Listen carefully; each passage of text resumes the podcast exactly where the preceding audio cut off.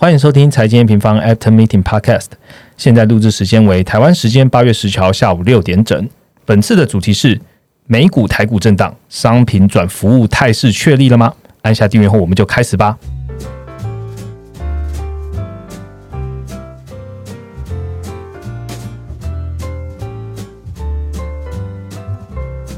Hello，大家好，我是财经平方的 Roger。最近呢，全球的政经局势出现了很多纷纷扰扰，然后，大家听到就是阿富汗嘛或什么的。但是呢，股市不遑多让哦，美股、台股的波动呢，也是这礼拜许多呃看到社群啊或投资版最大最大的话题了。那也就是我们今天要讲的主题啦哈。今天讲的主题要讲的就是这两个大市场的呃股票股指啊震荡的蛮大的哦。那我们看到了商品是不是确定转服务了呢？那除了这一个之外呢？呃，从上周吧到呃这个礼拜，基本上都公布了两个跟消费比较有相关的数据。第一个就是最新的密大新兴指数哈，还有呃零售销售。然后公布了之后透露啊，Q 四之后商品消费的增速好像有放缓哦，放缓的几率也增高了。那这使得美股的行情在创高之后出现这礼拜的波动就比较大一点。我们录音的前一晚哦，美股的三大指数跌幅都到一 percent 左右。那这时候呢，我们再来确立一次哦，长线的经济到底有没有改变？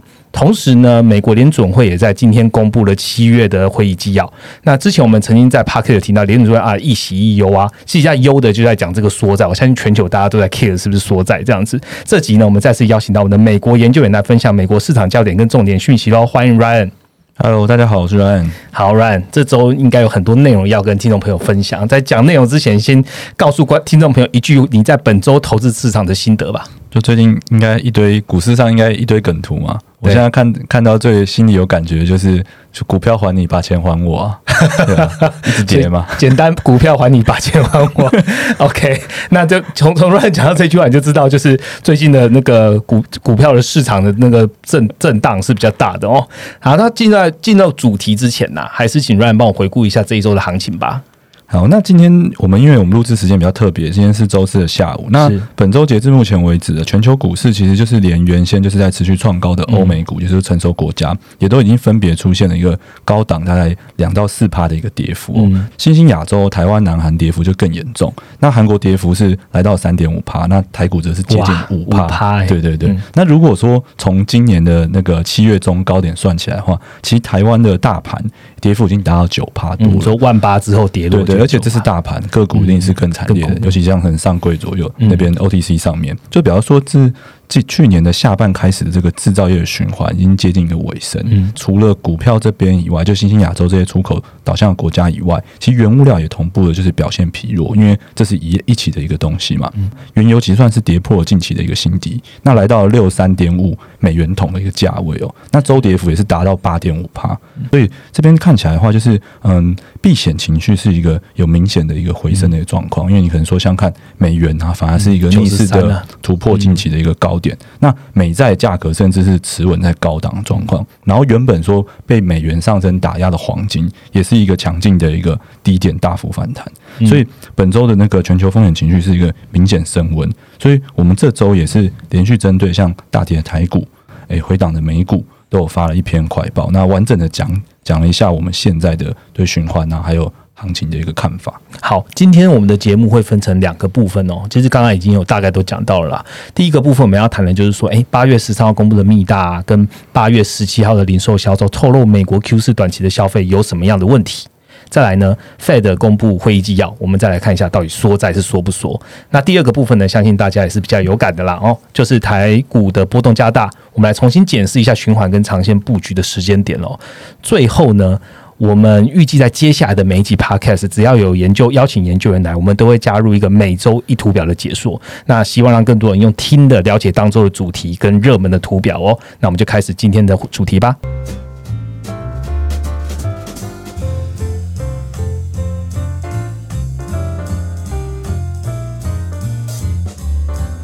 好，我们直接进入第一个主题哦。刚刚前面提到了，八月十三号礼拜五的时候，美国公布了密大消费者信心指数，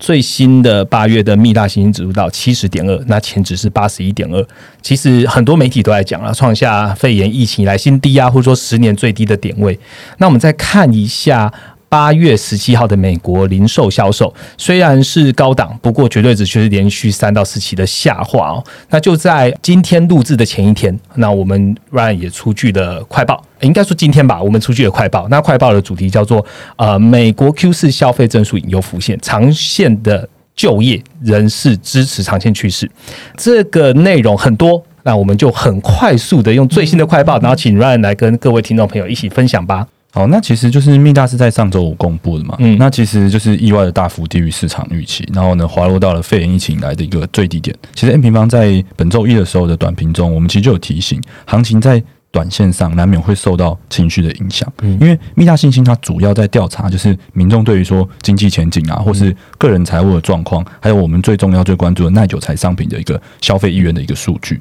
那问卷里面其实零零总总啊，大概有快接近五十几题，这里面就是我们其实有去细看，造成这次大幅下滑的主因，其实来自于说民众对于说大型耐久材商品的购买。汽车的购买，甚至房屋的购买，他的购买意愿以及评估自身能力，就是呃能不能购买这件事情，他们的基本上信心的评估大幅的下降。那这里面它其实也有就是诶调查说它为什么会大幅下降？那其实主要是来自于说价格的上升，价格上升我觉得是其中的因素啦。另外一个因素其实是说从去年肺炎疫情到现在，呃，因为有货币跟财政的一个大量挹注嘛，所以很多东西他在去年就买了。他在去年就买的情况下，他其实没有这么大的需求了。那他已经买过一次，哎，我已经换了一台车了。嗯，然后现在要涨价涨那么多，我当然更。更不可能去买，而且耐久材怎么可能换那么快？所以你买了之后，大概能买的也差不多买完了，也差不多都买完了。而且其实算是就是从去年底嘛，就是不知道大家有没有印象，就是川普的九千亿，那今年年初就是拜登有个一点九兆，其实基本上都是直接发钱给民众。那所以把那个就是刚刚讲到的一个呃七月的零售数据，其实推高绝对值推高到一个很高的一个水准。这个部分其实配合着密大信心，如果一起看的话，你就会发现说，哎，其实民众在这个。这个时候，这个时间点，信心开始就购买的信心已经开始下降。然后呢，零售数据也是从高档开始放缓。像七月的一个零售的一个绝对值，已经滑落到一个三月的绝对值以下。嗯，就比方说，其实他除了信心以外，他可能钱也花完了。嗯，所以有一个这样的现象。那这样的现象，虽然说就是从总监的角度来看啊，七月的绝对值还处在高档，但是我们可能可以看到说，Q 四之后，嗯，它这个随着信心的滑落，它可能。增速是不可能像，呃，不是可能啦，几乎是不可能，就是完全不可能跟三月一样增速了。所以一定会在 Q 四看到一个商品消费上面的一个呃，算是增速的一个放缓。我们呃看到快报里面其实有讲嘛，商品占四成，然后服务占六成。等一下我们来可以来多多来了解一下服务的部分。其实我们在八月初的时候就有发布快报，然后还有关键图表，当时就有针对近期发布的美国啊、中国、台湾的 PMI 数据做出这样的分析哦。呃，我们就有提到说，哎，上游制造端的中国 PMI 数据好像没有这么的强了哦。那台湾虽然是在高档，其实在震荡。最后看到美国的 PMI 或者存货销售是支撑的最后一棒。那 Ryan 刚刚分析完这个数据呢，是不是就真的代表着商品销售正式转往服务销售端去走了呢？呃，其实我觉得就是服务销售端这个状况，大家是要拉长一点来看。我先回答前面第一个问题，好，就是现在是不是确定说，哎，商品消费要转向服务消费？我觉得这件事情就是确定的，因为其实刚刚我们前前面有讲到，密大信心跟七月零售的出来，除了这个以外，其实你在这一次 Q two 的 GDP，就是 Q two GDP GDP，我们记得是在月报的时候写过一个分析，其实里面你会看到说，哎，商品的增速，像商品消费的一个增速跟服务。那个增增速其实是很明显不同的，服务的增速整个拉起来，然后商品增速其实是高档放缓，对，所以其实这个东西是正在发生，而且其实应该说就是可能会一直延续这个状况到 Q 四。刚刚讲第二个问题说服务业为什么我们要拉长一点来看？其实你如果看 GDP 里面的那个服务消费的话，它是现在总体经济数据里面少数没有回到疫情前的一个数字。哦，那这个我觉得大家应该很容易理解啦，因为。你你想想看，就算你在台湾，我们已经防疫算很厉害的国家了，我们都不可能说现在生活就跟回到疫情前，对对，回到疫情前的没有这么快，所以它一定会是慢慢的恢复。然后呢，哎，可能餐厅啊也是慢慢的重新开，所以它会是一个很长线的一个状况。那民众他其实，在商品消费的，就是去年已经大量消费之后，其实那时候他会消费这么多商品，因为不能出去。所以你打疫苗啊，或是解封之后，它一定会慢慢出去。然后这个东西，它其实都会变说，挹注 GDP 慢慢的回到高点的状况。假如说你想象了，就是这个算是有点想象力，就是两年之后，两年之后全球免疫了，嗯，你会不会跟以前一样出国去玩？会，很明显会嘛。对，所以所以它会是一个比较长线一注。那商品的消费其实它可能在跟刚刚我们前面讲耐久材，你换了一台车，你可能三四年之后才会去再做一个重新。就是大幅消费的一个状况，对，所以说，呃，按照 Ryan 这样讲，服务业要回温到疫情前的水准，基本上还有比较长的路要走。那是不是就代表就是说，Q 四的风险跟不确定性是比较高的？其实我觉得是诶，因为你看嘛，就是商品它算是一个很及时、很刺激、很快的。那如果你说服务，刚刚我们讲的，其实它是慢慢的恢复的话，其实很显然就会有一个增速的放缓，而且就是这样子讲，都已经算是。保守了，其实你自己想一下嘛，就是去年美国人他能这样消费，是因为真的财政就依住你，因为我那时候好像讲嘛，一个人拿到十万块，你怎么可能不花？真的存起来怎么可能？就像我们这次如果发五千块，你会不花吗？我觉得几率也也不高了。而且美国人的本来的特性就不爱储蓄嘛，储蓄那时候拉高也都回到了销售零售市场了，三三趴调回十二趴，对对对，十趴还是十二趴？对对，然后更更不用讲说我们下半年，呃，应该说下一个季可能还有联总会公布。缩紧购债的路径就更明确，机器也垫得很高了，所以增速不太可能跟。对，还有一件事哦，债务上限。对对对，这件事情好。如果都已经讲到服务的话，我们来我们来多聊一下服务销售好了哦。就是呃，因为 Delta 疫情的影响啊，然后可以看到说，哎，美国最近打疫苗的人变多了哦。哎，数据是怎么样呢？将近五十一 percent 的美国人已经完成接种疫苗了，其实至少六十 percent 至少打完一剂哦。美国甚至更厉害，是九月下旬可能要打第三剂。那代表就是说，哎，它包含了美国还把大众运输。大众运输口罩令延期到二零二二年的一月，那看起来啊，美国也就是尽量要降低 COVID-19 在大众运输的传播风险。那服务业当然因为这些措施，它可能就会不明的更好，或是趋势就更明确这样子。好，那我们来多去想一下，除了我们在看服务消费之外，我们再往前面去想，想到怎么样才能消费，当然就是需要薪资。那怎么样能获得薪资？就是回归到就业。那 Ryan 在这一篇快报里面呢，归纳了三个就业的结构式的好转。那是不是要跟大家分享一下？好，那我其实是先回先回应一下刚才就说，哎，近期啊 CDC 这些严重的状况，其实说，哎，可能说要打第三剂了，然后呢，哎，口罩令延长。其实你可以再想象，就是我刚刚为什么举例举服务业的复苏，举两年之后，因为现在疫情还没办法很好的控管。所以它这个的恢复一定是慢慢的恢复。除了商品消费跟服务消费以外，其实就业对应的也是，哎，你在制造业工作，你在服务业工作，嗯，那就表示说，服务业它这个的呃复苏也会是比较长线的。我们怎么去看这个长线的东西到底好不好？嗯，我觉得我简单的用最近的那个。呃，就业市场的报告来跟大家做一个解释。美国就业市场在六七月的时候，其实出现一个非常明显的一个月增嘛，几乎都是呃都是八十万以上的一个月增，算是非常亮眼。其实我们是预期，就是我们跟联总会其实呃预期都是秋季还会有个更更好的更好的一个爆发。除了这个月增的爆发以外，我们在结构上也看到一个就是比较长期就是好转的一个迹象。我这边做一个简单的一个举例，就是其实，在过往每一次的一个经济衰退的时候，哦，就是联总会他们最害怕，就是说我这次衰退让很多小企业破产，嗯，它倒掉了，那这个就业岗位其实就没长期消失的，就没了。那另外一个就是说，哎，因为这一次的经济衰退，有些人他破产了，他再也没有办法回到以前这样正常一样可以去找工作或什么的，所以劳动人口消失，劳动人口消失，这是经济衰退期最怕碰到的事情。我们目前。那就是在可能说六七月之前，联准会其实也一直担心这件事情，因为在肺炎疫情的时候啊，其实很多的可能五十五岁以上的人口，他就是选择说，我就直接退出劳动力市场，我就退休了，因为刚好也不能去工作了，所以很多人选择是这样子的状况。那所以让他的劳动力参与人口出现一个消失，然后呢，去年的时候可能当然也是不用讲，很多的一线服务业都倒闭。所以联总会原本是很担心这样的事情，然后所以他还做了一个非常大量的一个宽松举措。那目前到一个今年就是二零二一年的六七月之后，其实我们从几个数据啊，第一个总劳动力人口，其实你会看到它总劳动力人口到了今年的六七月突然的创高，嗯，就比方说，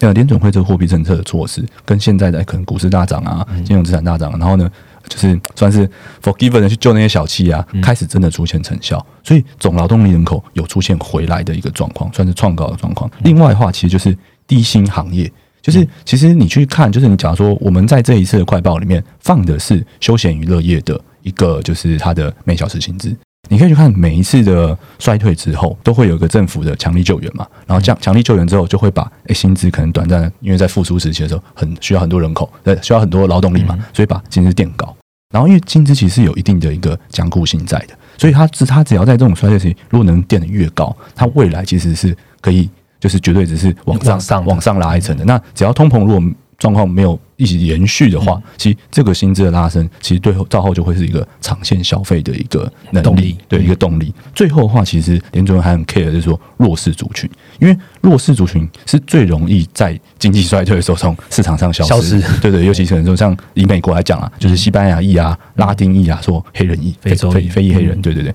这三个族群在这一次六七月里面，它不光是劳动力参与人口的回升，它失业率还逆势下降。因为照理说，你劳动力参与人口回升，如果没找到工作的话，你其实是会让失业率回升的。那它是增加，然后呢，失业率又下降，所以其实是看到这三个，就是总劳动力人口，然后低薪的状况改善，然后呢，弱势族群的改善。所以这个东西我觉得会是一个比较长线趋势，就是没有问题的一个部分。刚刚 Ryan 前面讲到，就是呃，我们看到了一些呃消费的数据，然后。这也是为什么呃，美国美美股的市场最近波动比较大的原因啊！大家都想说，哇，你制造业的一些数据开始不好了，哈，消费的数据开始不好了，渐渐转往服务业。但长线我们怎么看？基本上我们从就业，我们就定锚，就是就业这边来看的话，已经有三项的结构式的改变，所以长线看起来趋势还是无语的。对，OK。这边聊到呃服务，刚刚也聊到了制造，我们来聊一下联准会好了。刚刚都讲了哇，就业看起来很好啊，这三项不管是薪资、劳动力总人口，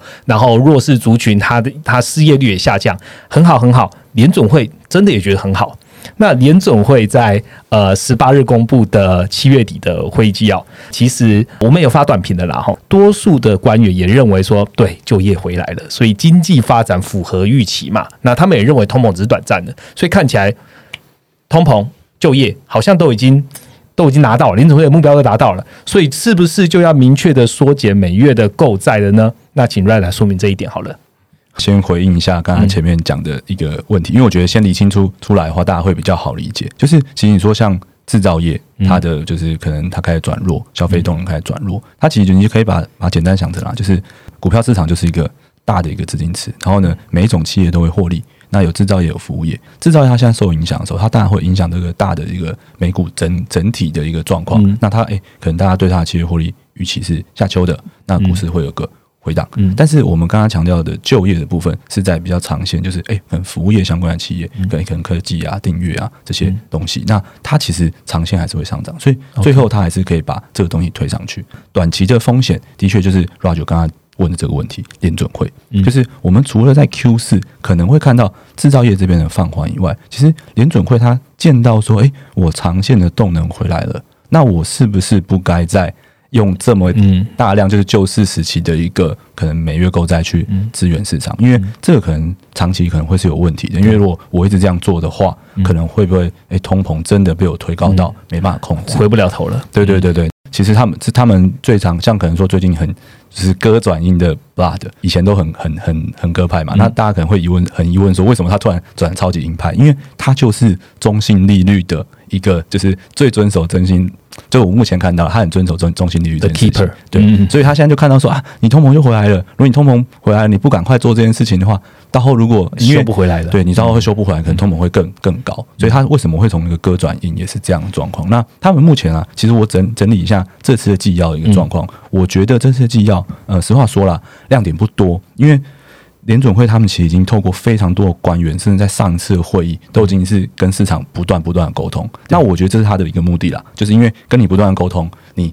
就是才不会你就反应反应反应反应，不会一次性反应。对，然后不会 一次性反应，然后可能也不会预期错误。嗯，就你可能不会不知道要缩减了。嗯，那我觉得他们就是有一个这样子的目的存在。目前其实我觉得，呃，看完这次的纪要，我觉得。顶顶多啦，可能有一些很鸽派的，像 b r e n n a 就理事会成员，然后或是 Evans，他们还是觉得说，哎，在公开发言的时候，觉得说，我要看到九月的就业数据好转，他才要就是，哎，觉得要开始讨论每月缩减购债。但是这个是一些个别委员的看法，在这次的纪要里面，其实有提到，几乎全部的委员哦，他们都认同说，目前就是只差到就业的一个实质进展，他们觉得通膨就是到了。然后呢就只差就业实质进展。但是因为这个契约会议是在公布非农就业之前，之前所以其实你看到这次的非农就业，你就知道其实算是下一次很高几率算是达标了啦。对，所以我觉得这个东西，我觉得市场应该已经不意外了。那我觉得这边可能会说，哎，为什么公布纪要之后，我我你看我讲的都没亮点嘛？为什么？哎，可能股市啊，或是美元的反应这么剧烈？这是因为就是。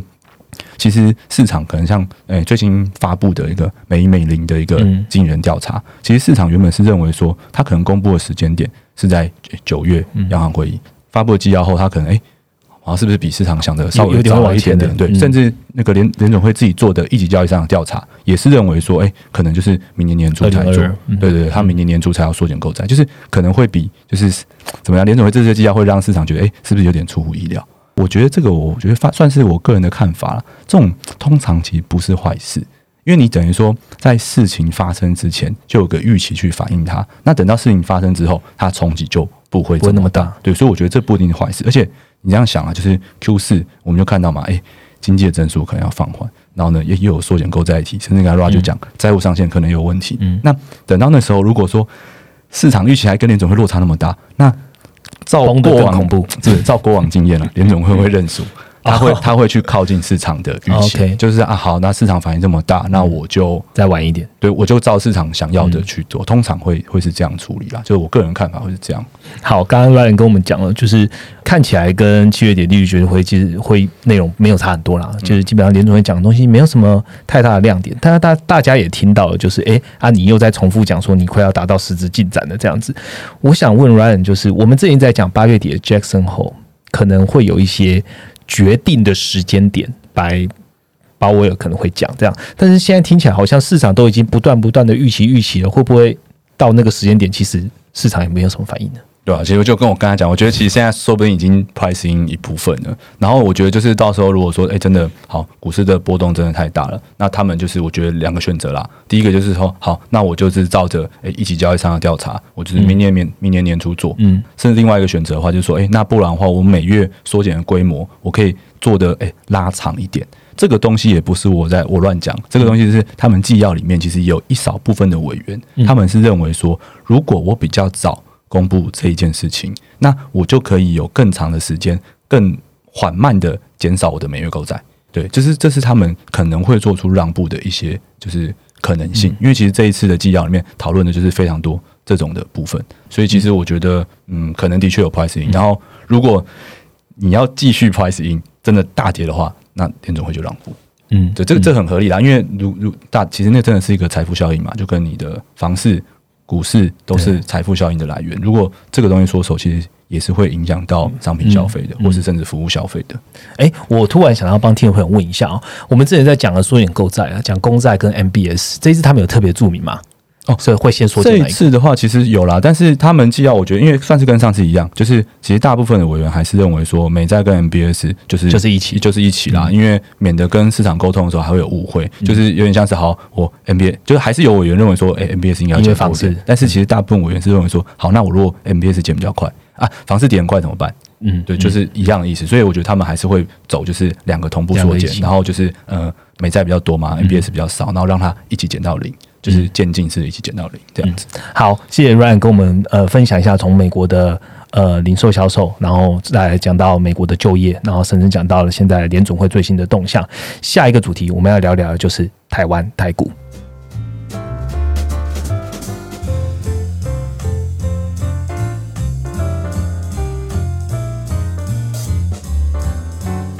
好，我们进入第二个主题哦，主要就是要讲。台湾了啊！从七月十五号到现在吧，台股创下了一八零三四。哦，这个历史高点之后呢，最近一个月向下修正了超过哇一千五百点哦，可以看到就是这一波的回调，主要啊，我们把它 break down 出来，看到是航运跟玻璃等船产做领跌，那电子板呢，电子板块是有点呃趋势有点凌乱的哈，就是有涨有跌，比较不一这样子。那过去呢，我们在我们在分享会或者在论坛有提到啊，台湾的经济结合了短中长期的影响因素哦，那中短期会受到制造业循环的影响。长期呢，则是生产力具有一些保护跟跟跟着生产力循环的趋势。那请问 Ryan 怎么看待制造业数据近期的改变呢？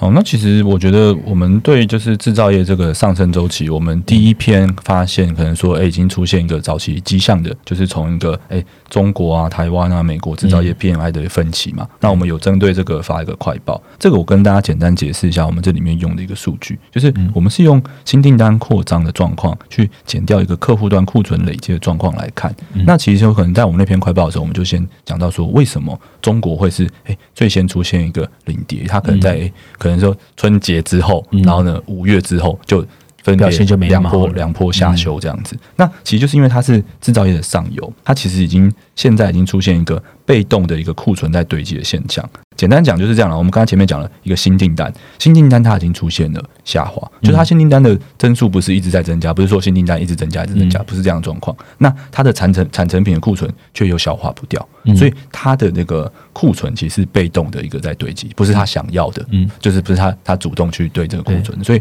它已经发生需求，对对对。然后这种状况其实就代表说，它可能它的企业的营收盈利遇到一。会会有问题的，因为你东西又卖不掉，新订单又又减少，所以基本上动能已经是消失了。那个时候的台湾，但还是处在一个主动加库存的状况。主动加库存的话，它其实就是说，我的新订单还有一定的能见度，我新订单还在进来，但是我的库存可能有开始堆积，因为我的制造业跟上了，就是不是不是可能像是哎。东西最紧缺的时候，只有新订单进来，然后客户端库存一直补不完，它其实已经进入了就是算是一个主动去加库存的一个状况。这个主动加库存其实有点像是说我企业我很看好未来，然后是我看到新订单的状况，我还是我先去备，对我先去备，然后呢就是已经备到就是说库存已经出现缓慢的回升。这个状况的时候，其实呃企业的获利我觉得算是比较算是在一个高峰的状况，它不不会像是前面就是中国那样状况可能会会开始见到放缓，它可能会比较处在一个高峰，可能就是反映在我们的一个诶电子零组件出。口，其实你看它绝对值也都还没有太大的问题，就是我觉得啊，就是它有点像是做一个确认，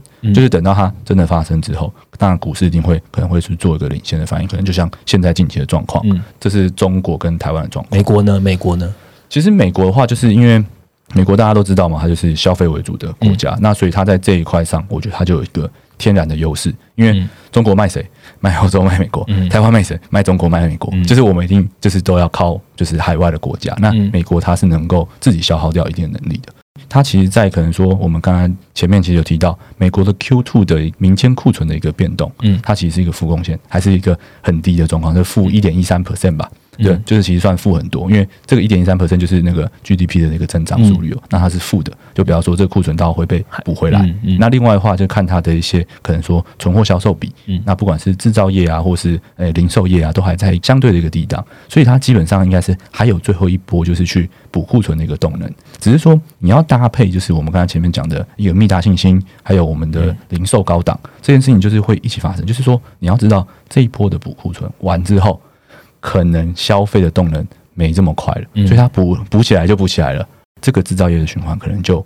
结束了，因为连最后一波的美国，它都把库存补起来了，那这个时候就要进入一个去化库存的一个阶段。刚刚其实 Ryan 分的三个国家讲，用很简单的呃供应链的方式跟大家讲话，反正就是中国本来就是世界工厂嘛，从以前到现在都是，所以它本来就是属于比较上游。那台湾本来就是做比较多在介于中间，那美国当然是最终端，所以现在看起来其实上游的库存有。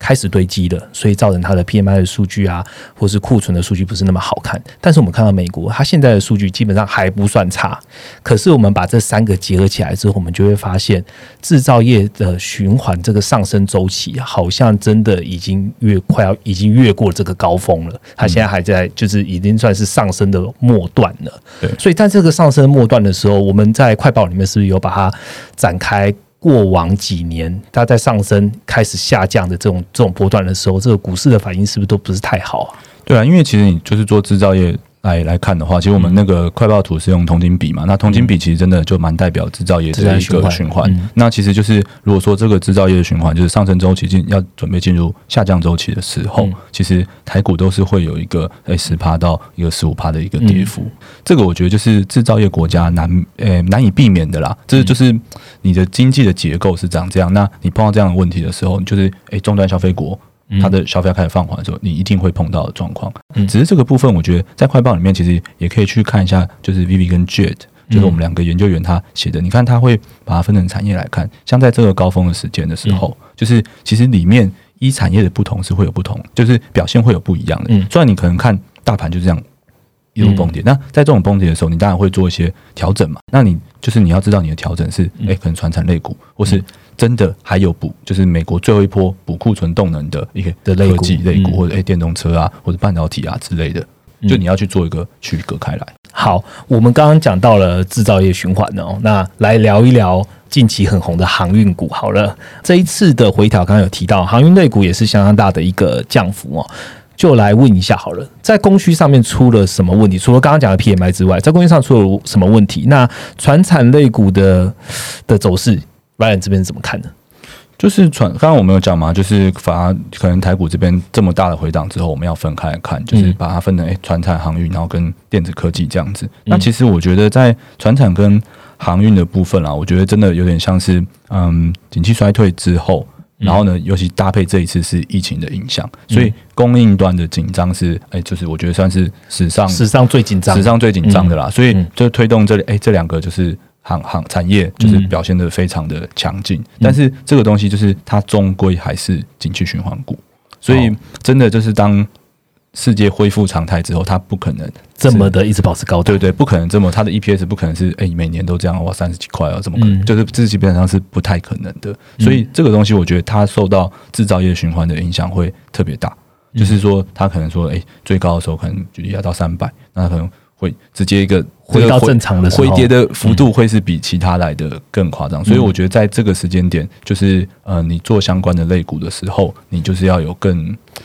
更强的心脏，对，更强的心脏嘛，然后或是更好的一个资金控管了。就是当然，他可能因为基本面非常好嘛，他哇，他现在赚一年的钱是过去哇十年十几年对对十几年的钱，那他你会觉得啊，基本面很强很强很强，但是你要知道他。就是不是一个长期现象，所以它可能会一直有反弹，一直有反弹，一直有反弹。但是你要知道，它可能反弹的幅度是波波下，就跟着制造业循环走入下降周期是同样的。这样好，谢谢 Ryan 跟我们分析哦。呃，我们来问一下台湾另外一个，嗯，应该是主要的、主要的领头羊哦，电子股。那在我们录制 Podcast 的今天呢，那个台积电，好，我们就讲台积电也是下挫了两 percent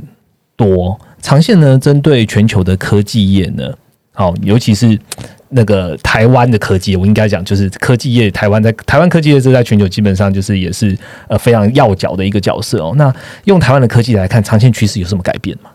其实我觉得，如果以台湾来讲，就就算虽然说现在台湾的台股已经修正这么多，但是我真的还是要讲，就是台湾电子在。全球的一个地位真的是长线趋势，我觉得是没有改变的，只是就跟我们刚才前面一样讲的一样，就是我觉得电子里面你也要去把。行业啊，就是各个公司去做一个区别。嗯，像是其实我们在这一次快报里面有想有讲到嘛，就是哎，去年是远端工作嘛，所以很多的笔电的需求整拉起来。但是这种就跟哎船厂航运一样，它会是一个就是复苏期的一个特殊现象。它可能在哎去年的成长，就是笔电的销售量，然后跟今年的销售量，或是甚至明年的销售量，都还是维持在一个不错，但是它不可能是常态。这个部分我觉得就是我们这里这个快报里面用了一个就是七月的一个客户端的存货来跟大家做一个这个解释嘛。那你可以去看它细的产业里面，它涨幅就是来自于就是电子跟光学跟电机机械这两个的呃，就是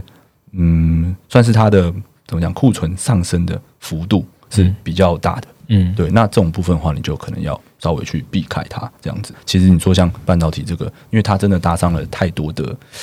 呃长线的。产业啦，就可能说新能源，然后呢，哎，五 G 通讯啊，电动车，对，所以所以我觉得这个东西就是，呃，我不能说它碰到制造业循环不会回档，但是它真的如果回档的话，反而会是你可能长线布局的一个时间点。那它跟美股比较不一样的地方，是因为我们还是制造业相关，就是我们融合了短、中、长周期，就是我们有长线生产力没错，但是我们长线生产力可能是集中在特定的产业中。嗯，刚 Ryan 在讲到的就是我们台湾的电子业的一些呃方向。我想问的是，我们其实在讲的是生产力循环，基本上这一波生产力循环是用科技业领头去驱动。那 Ryan 从 EPS 或是科技的一些长端来看法的话，也是认为长线的生产力循环是没有变的，对吗？嗯，对，其实长线生产力循环，我觉得呃这个部分，我觉得不知道大家有没有就是参加我们。这是这一次的总经论坛，对，其实，在就是艾希克大大他在分析的时候，其实就讲说，有个东西在科技的这个生产循环里面，你是要有一些想象力的。那就是我觉得这想象力不是说凭空乱想的，而是说什么产业正在发生。我举例嘛，就像以前的手机产业，智慧手机出来的时候，你可以想象到它那规模就是逐年增长的啦，它可以一定强到爆炸。现在看到什么？电动车嘛？对。对，所以其实我觉得这个东西是一样的啦，就是产业的这种状况，就是你只要有一点想象力，它其实你就能预料到以后所有车可能未必就是换成电动车，那它在这个上面就可以赚到消费者的钱嘛，这个很正常。就企业定它的规模就会很很算是像换换机一样，就是一代一代的往上提升，然后你会。买买单更高更高的价格，那企业获利也是一路一路向上。嗯，那可能最后就是像可能说苹果现在已经从卖手机转成做服务，那以后电动车电动车卖电动车，我转成做车联网，哎之类的这种感觉，对啊。所以我觉得是在想象力上，这个生产力循环是。基本上我觉得趋势没有变，没有变的。对，嗯，好，我们很快的总结一下台湾哦。台湾可能受到呃目前短期制造业循环，我们刚才已经讲了很多了，所以可能中短期哈可能会受到循环这些影响而有一些波动。不过长线呢，我们还是觉得生产力循环还是会持续保护的。只是在这一个期间，那可能在呃所有的个人的投资，你自己的操作上面，你可能就要留意一下中短期的这些波动可能会比较大。所以我想问 Ryan，就是台币呢？台币你怎么看？其实台币你可以看哦，它其实都还是 parking 在台湾诶。对，它没，它其实没有特别没有贬得很严重，没有特别跑去哪里。所以其实你说台台湾这样的大跌，照理说，诶，可能就是会出会出会出，但其实没有这样的迹象。那这个东西，我觉得可能啦，就是大家只是等，诶，联总会做一个公布，一个表态，然后让市场一次反映完这个，就是哎要缩减购债的预期之后，那大家再重新开始。其实有点像是大家可以想象上一次的一个制造业循环，就在二零一七年。那二零一七年的十月是什么？手表。美国联准会缩表，呃，我不知道大家那时候有没有印象，但我印象很深刻，因为我上一次最大的就是绩效的回档，就是发生在那个时候。那那时候也是一个制造业周期的一个结束，然后呢，也是要叠加一个联总会要准备走缩表，然后那时候就是一个没有，诶，基本面状况都很好，然后一直跌跌跌跌跌到公布缩减。购债，哎，不，他他就是缩表，那时候不是购债，那直接缩表了，要缩缩资产负债表的状况，然后跌到后直接大反弹，嗯，对，所以，哎，这这我我不是暗示什么，但是就是，嗯，状况真的有点类似，我觉得市场就是提前在反映这些事情。嗯，好，谢谢 Ryan 跟我们分享。呃，刚我就从第一 part 从美国，然后讲到现在台湾，基本上现在我相信来台湾投资人应该都蛮关注这两个经济体目前的股市的一些走势的，所以希望我们呃讨论这些内容是对所有投资或者听众朋友是有一些帮助的哦。哎，我补充一个好不好？而且就其实其实我觉得，其实以现在状况，因为我觉得可能讲一些就是大家会比较想要听的部分，就是我觉得嗯，大家在这个时间点啦，我觉得资金的控管很重要。就是可能说，哎，你明明就开了很多的杠杆，你不管是融资啊、个股期货啊或什么，你开很多杠杆，那你能不能真的哎熬过这段的大震荡？其实说实在不知道。就算你的眼光是看对的产业啊，或是哎库存还有在补库说说动能的一些公司，你也不一定能够去抗衡这个市场的大波动。对，所以我觉得在这种期间，还是嗯两个选择啦，一个人就是降低你的就是杠杆。啊，对对，持股也是 OK，降低持股，因为持降低和持股也是算换点现金换，你也是算降杠杆嘛。那降低这部分，那你就比较容易挺过去。那另外一种选择就是，哎，你就是哎，我现金就是拉拉到一个比例，我等到哎制造业下一个循环，我把库存都消耗完后，那等到胜率真的相对提高了，那你再重新进场，也不一定一定要在这一次的循环内一次把它赚回来。好，谢谢 Ryan 的补充，还蛮有用的。好，最后呢，呃，因为大家知道。图表是 M 平方的灵魂哦。那其实我们蛮希望，就是今天讲的所有的内容，是可以让用户引导用户到 M 平方去看某一张图表，等于是你可以带走一些什么，把这个图表学会了，基本上对你以后对自己投资负责啊，让自己去观察这些数据啊，都有很大很大的帮助。所以今天就是我们第一次推出的叫做每周一图表哈，就是只要有研究员会参加我们的 Podcast，我们都希望用研究员。带你告诉你说，今天最重要的一张图，他想要告诉你什么？所以我今天要请 Ryan 分享的就是美国消费者信心指数。那请现在听到的听众朋友呢，可以点击我们 p o c k e t 下方这个链接。那请 Ryan 跟听众朋友来说明一下这一张图的意义，跟我们要怎么看。好，那其实就是在我们前台，就是我们美国总经成绩单里面的美国消费里面，就是有一张美国消费者信心指数这个图表，里面其实有两个经济数据。呃，一个是就是诶消费者信心指数，那另外一个就是我们前面有提到的密大消费者信心指数。其实这两个的主要差别啦，就是密大它比较多集中在就调查说，哎，耐久材的一个消费状况。那个就是经济智商局的那个消费者信心的话，它比较反映的是，哎，一般民间的一个消费状况或是一些就业的情形。这两个指数啊，就是呃，就是我自己个人的用法，因为我们知道，就是说，哎，消费者信心指数它其实是一个递延两两个月后公布的一个数字，嗯，所以其实我觉得，我建议大家是比较关注它的一个初值的一个表现。那你关注它初值的表现的话，会比较跟市场的情绪反应比较贴近。我们在我们那个官网呈现的就是，哎，我们一开始是初值。那它修正后，我们会修正成中值，嗯，对，所以在